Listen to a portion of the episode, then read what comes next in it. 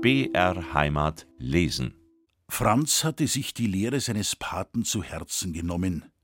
Sieh nicht mehr als du musst und frag über nix, was man dir verschweigen will.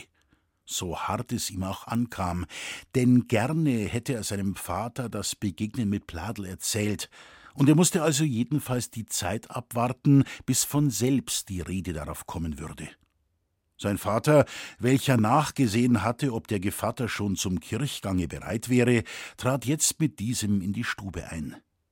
Herr Prannes ging auf Franz zu und gab ihm zur glücklichen Wiederkehr von der Studi einen Rittertaler, der ihm nützen sollte gegen Zauberei und Blutung, gegen ein gars Glück und ein Vermögen. Der Vater aber schenkte seinem Sohne ein schönes, blauseidenes Halstuch. Franz musste es sogleich anziehen, und er stand zu dem schönen weißen Leinenhemde ungemein freundlich und festtäglich. Frau Prannes gab den Kindern Palmkatzeln mit, welche in der Kirche geweiht werden sollten, und bald war alles zum Kirchengange nach dem ungefähr eine halbe Stunde entfernten Kirchlein in Lohberg gerichtet, und in der heitersten Weise gingen die alten und jungen Befreundeten von dannen. Prannes führte das kleine Lieserl an der Hand, Schrenk seinen Sohn. Der Himmel war heute nicht so unfreundlich wie gestern. Er hatte als Feiertagskleid seinen schönsten blauen Mantel umgehangen und den großen Sonnenorden angeheftet, dessen flimmernde und wärmende Strahlen die frohe Botschaft von der baldigen Ankunft des Frühlings verkündeten. Mit stillem Vergnügen betrachtete der alte Schrenk die Züge seines Sohnes und ohne dass es dieser merkte, verweilte sein Blick mit freudiger Rührung darauf. War er ja so ganz das Ebenbild seiner Mutter. Hätte sie doch diese Freude noch erlebt, den Franzl so herangewachsen zu sehen. Er wischte sich ein paar Tränen aus den Augen, und mit einem liebevollen Lächeln sprach er dann mit seinem Sohne über alles, was sich während dessen Abwesenheit in der Heimat zugetragen, und auch Franz erzählte von seinem Leben und Treiben in der Stadt. Der alte Schrenk war ein schöner Mann, von hoher Gestalt und kräftig, wie keiner unter den Hüttenleuten. Er hatte einen äußerst gutmütigen Blick, der aber durch seine dunkle Gesichtsfarbe und die gebogene Nase etwas beeinträchtigt wurde, so dass man, was nicht der Fall war, etwas Strenges und Stolzes in denselben vermutete. Sein Gesicht war bis auf einen kleinen Backenbart glatt rasiert. Die Kopfhaare waren nicht mehr in Frühlingsblüte, der Wind strich über die Stoppeln am oberen Kopfe, aber desto üppiger war noch ein Kranz von Haaren am unteren Kopfe geblieben, dessen lange, graumelierte Locken unter seinem schwarzen, breitkrempigen Filzhute jugendlich herausflatterten. Seine Kleidung bestand außer dem erwähnten Filzhute mit niederem Gupf und Schnallenband aus einem schwarz-manchesternen Janker mit hohen silbernen Knöpfen, einer bunt gestreiften Seidenweste mit ebenfalls silbernen Knöpfen, einem buntfarbigen, unter dem weißen Hemdkragen zierlich geknüpften Schlips, einer langen ledernen Hose und festen Schnürschuhen. So ähnlich war auch der Schmelzmeister gekleidet. In Lohberg sollte vor allem dem Schulmeister ein Besuch gemacht werden, welcher Franz zum Studieren vorbereitet hatte. Der Schulmeister, eine in der ganzen Umgegend sehr beliebte Persönlichkeit, sah in Hemdsärmeln zum Fenster heraus und rief den Hüttenleuten schon von weitem einen guten Morgen und wegen des Palmsonntags seine pflichtschuldigste Gratulation entgegen. Nachdem sie in die Wohnstube eingetreten, wurde vor allem Franz bewillkommt, und der Lehrer hatte eine große Freude, seinen ehemaligen Zögling so frisch und gesund wiederzusehen. Allerdings machte ihm der Fortgang des kleinen Studenten nicht viel Ehre. Doch konnte man von einem Knaben nicht viel Besseres erwarten, dessen Schulkenntnisse ganz vernachlässigt waren, da er in seiner vorigen Heimat, der Fuchshütte, von seinem Vater schon frühzeitig zur Arbeit, namentlich zum Bettelmachen, verwendet wurde. Dann steckte das Nisi auch noch woanders. In dem böhmischen Städtchen, wo Franz studierte, war damals das Schmirolen üblich. Danach richtete sich dort leider der Fortgang, infolgedessen auch in der Regel diejenigen, welche sich ihre Plätze auf diese Weise erkauften, zu den ungeschickteren Schülern gehörten. Franzens Vater hatte die Mittel nicht zu Schmirolen, Und wäre dieses selbst der Fall gewesen, er hätte sich geschämt, in diese schmutzige Sache seine Hand zu legen. Mag dem sein, wie ihm wolle, Franzen wurde in Berücksichtigung alles dessen viel zugute geschrieben, und er hütete sich wohl, Nein zu sagen und sich in ein schlechteres Licht zu setzen, als er den anderen erschien. Gleichwohl aber meinte er, dass ich nicht taugt zum Studieren, lieber Vater, glaube ich hinlänglich bewiesen zu haben. Ich kann mit dem Lateinischen nichts machen. Mir ist bei dem Lateinischen grad zumut, als müsste ich eine Speis verzehren, an der ich mir einen Ekel gegessen hab. Und dann gibt es ja auf der Welt gar kein Volk, das Lateinisch spricht. Und da sehe ich gar nicht ein, warum ich mich so plagen soll für eine tote Sach. Ich will dir nicht zureden, Franzl, entgegnete der Vater, dass du weiter studieren sollst. Ein tüchtiger Handwerksmann ist auch eine Ehrenstell, und du kannst dir besinnen was du werden willst. Ich werde ein Glasmacher, wie ihr seid. Da ist die Wahl nicht schwer. Ein Glasmacher, sagte der Alte. Ich hätte schon just was Besseres aus dir machen wollen. Was Besseres, Vater? Wenn ich werd, was ihr seid, bin ich mir gut genug und hab ich nicht geschickt zeigt auf der Fuchshütten. Ich red dir nicht zu und red dir nicht ab. Solang Schränken gibt auf der Welt, waren's Glasmacher. Aus dir hätte ich zwar mehr machen wollen, aber ich weiß, man kann aus der Art nicht naus. Und wo's am bestimmt ist, bleibt einem bestimmt. Bestimmt ist uns, sagte der Lehrer, dass man die Talente, die man hat, nicht unter den Scheffel stellen soll, dass man nach vorwärts trachtet, wenn man die Kräfte dazu hat, und, da der Franzl, wie ich weiß, die besten Anlagen hat, so soll er nebenbei den Geist ausbilden, und ich bin bei der Hand, ihm was zu lehren. Alles will ich lernen, sagte Franz, nur nicht Lateinisch. Und Sie sollen gewiss zufrieden sein mit mir, Herr Lehrer. Wie aber steht's mit der Musik? fragte dann der Lehrer. Bist im Singunterricht auch der Letzte? Uns Flöten blasen, hast es nicht vernachlässigt, hast noch einen Ansatz, kannst das noch, was du von mir gelernt hast. Mim Singen ist nicht weit her, antwortete Franz, aber das Flötenblasen habe ich nicht vergessen. Ich kann's jetzt besser als zuerst. Alle Tag habe ich im Zwielicht mich exerziert und die Noten, die ich mitgenommen hab, kann ich alle auswendig blasen. Das ist brav.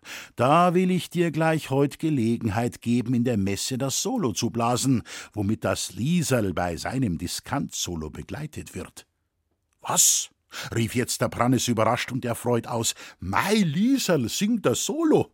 Du Wettermädel und kein Schnaufer hat's du. I wollt ing überraschen, Vater, erwiderte lachend das kleine Mädchen. Ja, kannst das denn? Traust das denn in der Kirche Lord singen, wo der Herr Kaplan und der Hüttenherr und alle Bekannten drin sind? Ich kann's schon, Vater, entgegnete mit einem gewissen Selbstbewusstsein die Kleine, und dass ja keine Angst habt's, so ist der Herr Lehrer vielleicht so gut, mir's vorher noch einmal singen zu lassen. Gern, recht gern, erwiderte der Lehrer, die Noten, welche er bereits zusammengerichtet, hervornehmend und die betreffenden hervorsuchend.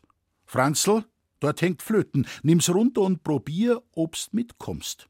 Ich werd euch auf dem Klavier begleiten. Das Liesel nahm ihre Noten in die Hand. Franz legte die seinen auf ein Pult, und auf das Zeichen des Lehrers begannen sie sodann die Aufführung des Offertoriums. Einige wenige Anstände abgerechnet, wurde von den beiden die Aufgabe recht wacker gelöst, und die beiden Väter brachten vor lauter Vergnügen den Mund gar nicht mehr zusammen. Nicht weniger zufrieden war der Schulmeister denn er sah in dem Fortschritte der Kinder den Lohn für seine Bemühungen. Der wackere Lehrer hatte es sich zur Aufgabe gemacht, sämtliche Hüttenkinder nicht nur aufs gründlichste in den verschiedenen Schulgegenständen zu unterrichten, sondern übte sie auch in Gesange und in der Musik. Einzelne Buben hatten es im Spielen der verschiedenen Streich- und Blasinstrumente schon sehr weit gebracht und schufen sich dadurch oft einen sehr ergiebigen Nebenerwerb für die Zukunft. In der kleinen Ortskirche, wo monatlich zweimal durch einen von der Pfarrkirche zu Lahm abgeschickten Kaplan das Sonntagsamt abgehalten wurde, mussten die Kleinen dann im Choralgesang und Abspielen von Kirchenkompositionen das Erlernte in Anwendung bringen und gewann dadurch ein solcher Gottesdienst nicht wenig an erhebender Feierlichkeit. Während sich in dieser Weise der Lehrer große Verdienste erwarb, war dessen liebenswürdige Frau bemüht, die Mädchen in den nötigsten weiblichen Handarbeiten zu unterrichten. Und so herrschte in jenem stillen, fast vergessenen Winkel des Waldes, wo meist nur arme Glasmacher hausten, unter der Schuljugend ein regerer Sinn für das Schöne und Nützliche als in manchen Anstalten, die nur von Kindern aus intelligenten Häusern besucht sind. Der alte Schrenk und der Lehrer waren in das Nebenzimmer gegangen, wo sie eine Weile geheim miteinander sprachen, während sich die Kinder des Lehrers, deren Zahl sechs betrug, mit Liesel und Franz sogleich in ein sehr vertrauliches Verhältnis setzten, das durch eine von der freundlichen Lehrerin aufgetragene Brühsuppe mit Leberwürsten sehr an Annehmlichkeit gewann. Franzens Aufmerksamkeit, wenn auch durch dieses willkommene Frühstück etwas abgelenkt, war doch bei der Konferenz des Vaters mit dem Lehrer, und die hitzigen Ausbrüche des Ersteren ließen ihn leicht erraten, dass jetzt nicht mehr über ihn, sondern vielmehr über die Verhältnisse mit Pladel gesprochen wurde. Als der Vater und der Lehrer wieder in die Stube zurückkehrten, sah Ersterer sehr aufgeregt und blass aus. Dann machte man sich auf den Weg zur Kirche, um der Palmweihe und dem Hochamte beizuwohnen. Die beiden Glasmacher nahmen ihre Plätze in einem Betstuhle ein, die beiden Kinder aber wurden von dem Schulmeister mit auf den Chor genommen, wo sich bereits die anderen kleinen Sänger und Musikanten versammelt hatten. Ach, mit welch glücklichem Gefühle sah Franz in der Kirche herum. Er grüßte in Gedanken all die bekannten Statuen und Heiligenbilder wieder, den Kirchenpatron in dem Kasten, den heiligen Florian mit dem goldenen Wasserkübel, das mit Rosen geschmückte Bild des heiligen Aloysius, die alten Kreuzwegbilder und die Fahnen und Labrungen, die er bei den verschiedenen Festlichkeiten schon alle getragen hatte.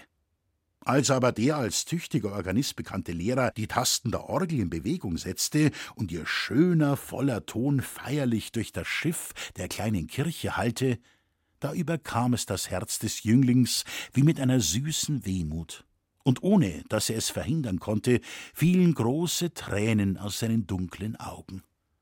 Er musste ja seiner guten Mutter gedenken, mit der er sonst diese Kirche besucht, und die so oft sagte Wenn in der Kirche das Orgelspiel beginnt, singen die Engel im Himmel dazu. Aber er konnte diesen Gedanken nicht lange nachhängen. Der Dirigent gab ihm Flöte und Noten und ermahnte ihn fleißig Takt zu halten und Pausen zu zählen, was Franz auch gewissenhaft zu tun versprach. Alle Leute auf dem Chore sahen mit Vergnügen zu den beiden Hüttenkindern, und die beiden Väter unten in der Kirche gaben sich alle Mühe, es überall herumzurufen, dass am Chor oben der Franzl pfeife und die Liesel singe. Ja, der Brannis schlug sogar den Takt dazu und drehte sich fast ganz gegen den Chor um, als er einige Fehler während des Gesanges bemerkte. Wer bei diesem Solo mehr Angst gehabt, die Väter oder die Kinder, wäre schwer zu sagen gewesen. So viel ist gewiss, dass alle vier leichter atmeten, als es glücklich vorbei war. Herr von Pladel hatte seinen Platz zunächst an der Seite des Altares und stand wie der reiche Pharisäer dort, das gemeine übrige Volk nur hier und da mit einem verächtlichen Blicke ansehend. Er spielte mit seiner schweren goldenen Uhrkette und blickte von Zeit zu Zeit mit einer vertrauten Miene zu dem Christusbilde am Altar, gerade als wollte er sagen Wir sind zwei alte Bekannte. Ich bin der reiche Pladel und stehe hoffentlich in einem besseren Ansehen als das Bettelvolk und die Bauern da hinten. Während so der Papa betete, unterhielten sich seine ihm zur Seite stehenden Kinder damit, die Leute nachzuäffen und den Bauern und Hüttenkindern alle möglichen Grimassen hinzumachen. Als beim Offertorium die Liese und der Franz ihre Solos vortrugen, blickte auch der Hüttenherr überrascht nach dem Chore. Er winkte dem Kirchendiener und fragte leise: Wer blast denn heute so schön auf der Flöte? Der Schränkenstudent, antwortete dieser, das Bürschel macht sich. Der Schränkenstudent? entgegnete Pladel mit erzürnter Miene. Der Kerl blast ja grundfalsch. Das ist ja kaum zum Anhören. Nicht wahr? Der Kirchendiener, als welcher ein schöngeistiger Schneider fungierte, sah Pladel fragend an und mit einem verbindlichen Lächeln, wobei er sich Mühe gab, mit herabgezogener Oberlippe seine Zahnlücken zu verdecken, sagte er dann Miserabel, da hört sich alles auf und kopfschüttelnd nahm er seinen Platz auf der untern Stufe des Altares wieder ein, überglücklich von dem Hüttenherrn angesprochen worden zu sein. Der Gottesdienst ging zu Ende, und alle verließen ihre Palmzweige vom Altar nehmend die Kirche. Nachdem Franz alle seine Bekannten der Reihe nach gegrüßt und Brannes sich auf kurze Zeit von den Schränken getrennt hatte, nahm der Glasmacher seinen Sohn am Arm und ging mit ihm vor das Dörfchen hinaus, ohne ein bestimmtes Ziel zu haben. Er wollte mit Franz eine Viertelstunde allein sein und mit ihm das Nähere besprechen über den in wenigen Tagen erfolgenden Abgang von Louberg. Es war ihm lieb zu hören, dass Franz schon von allem unterrichtet sei, und er freute sich über dessen Äußerung Ihr werdet nicht lang ohne Arbeit sein, Vater, denn auf jeder Hütte ist der Schränk geachtet. Ich geh mit euch, wohin's auch ist, und helf euch und lern von euch, dass ihr keine Sorge mehr haben dürft um mein Fortkommen auf der Welt. Der Alte klopfte ihm auf die Schulter. Unser Herrgott wird schon recht machen, sagte er gerührt dazu. Aber Franzl, fuhr er dann fort, noch könnt sich Zach wenden. Ich hab noch keinen Platz gesucht. Ich hab gehofft, der Herr von Pladel wird diese Dummheit vergessen und sich wieder aussöhnen mit mir und hoff's no. Ich trenn mich schwer von Brannis. Wir sind jetzt zusammen gewohnt und Leid und Freud haben wir redlich miteinander teilt. Der Herr Lehrer hat mir zugesagt, mit dem Pladel die Sache einzuleiten. Aber der Hüttenherr is noch so wild auf mich, dass er mich umbringen könnt, wenn er sich trauert. Ich hab mir deshalb ein letztes Mittel ausgesonnen. Weißt was? Du, Franzl, gehst ins Herrenhaus und machst den Herrn von Pladel und der Frau dein Kompliment. Es schickt sie das vornehm, und wenn die Sprache auf mein Abschied kommt, so riechst das Ei, das aus deinem Diskurs entnehmen können, ich hätt schon längst kein Faserl mehr auf den Herrn und dass, wie heut der Pfarrer in der Kirche predigt hat, die Zeit der Versöhnung kummer is und dass ich bleib, wenn das auch an Herrn Pladel sein Wunsch sei sollt. Franz machte ein saures Gesicht bei dem Gedanken, mit dem groben Hüttenherrn noch einmal zusammenzukommen, aber er war gewohnt, keine Einrede zu machen, wenn sein Vater etwas von ihm verlangte. Er zweifelte zwar sehr an einem glücklichen Resultat dieser Sendung, denn Pladels Äußerungen von gestern waren ihm noch zu lebhaft im Gedächtnis, aber er behielt diese Befürchtungen für sich, um sich ja nicht den Anschein zu geben, als täte er nicht gerne nach dem Wunsch seines Vaters. Kannst auch der Rosalie dein Kompliment machen, die allerweil mit dir Kraft hat. Jetzt musst du's aber Fräulein titulieren, kannst da Gnäsfräulein sagen wenn's er jünger ist als du. Franz seufzte laut auf und sah dann lachend in das freundliche Gesicht seines Vaters. Gern hörte der Sohn den Vater reden. Der Vater wieder lauschte den Augen und den Lippen seines Lieblings ab, was er Liebes und Gutes und Wohlmeinendes sagen wird. Voriges Jahr am heintigen Tag, weißt das noch, Franzl, hast mit die anderen Hüttenbuben unseren Herrgott rumdrang und hast das Pueri-Lied mitsingen helfen.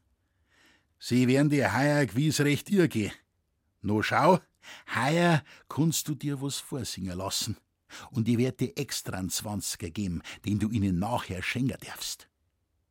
Ich hab mich schon einen ganzen Tag drauf gefreut, entgegnete Franz, und fast verdrießt's mich, dass ich mit den Pueri-Buben nimmer rumziehen kann muss halt heuer den großen Herrn spielen und mir was vorsingen lassen, und wenn ich ihnen den Zwanziger geb, werden's gewiss vor mir Respekt kriegen. Es ist aber Zeit, dass wir ins Dorf zurückgingen, sonst versäumen wir die ganze Sach. Demnach schlugen beide wieder den Weg zum Dorfe ein.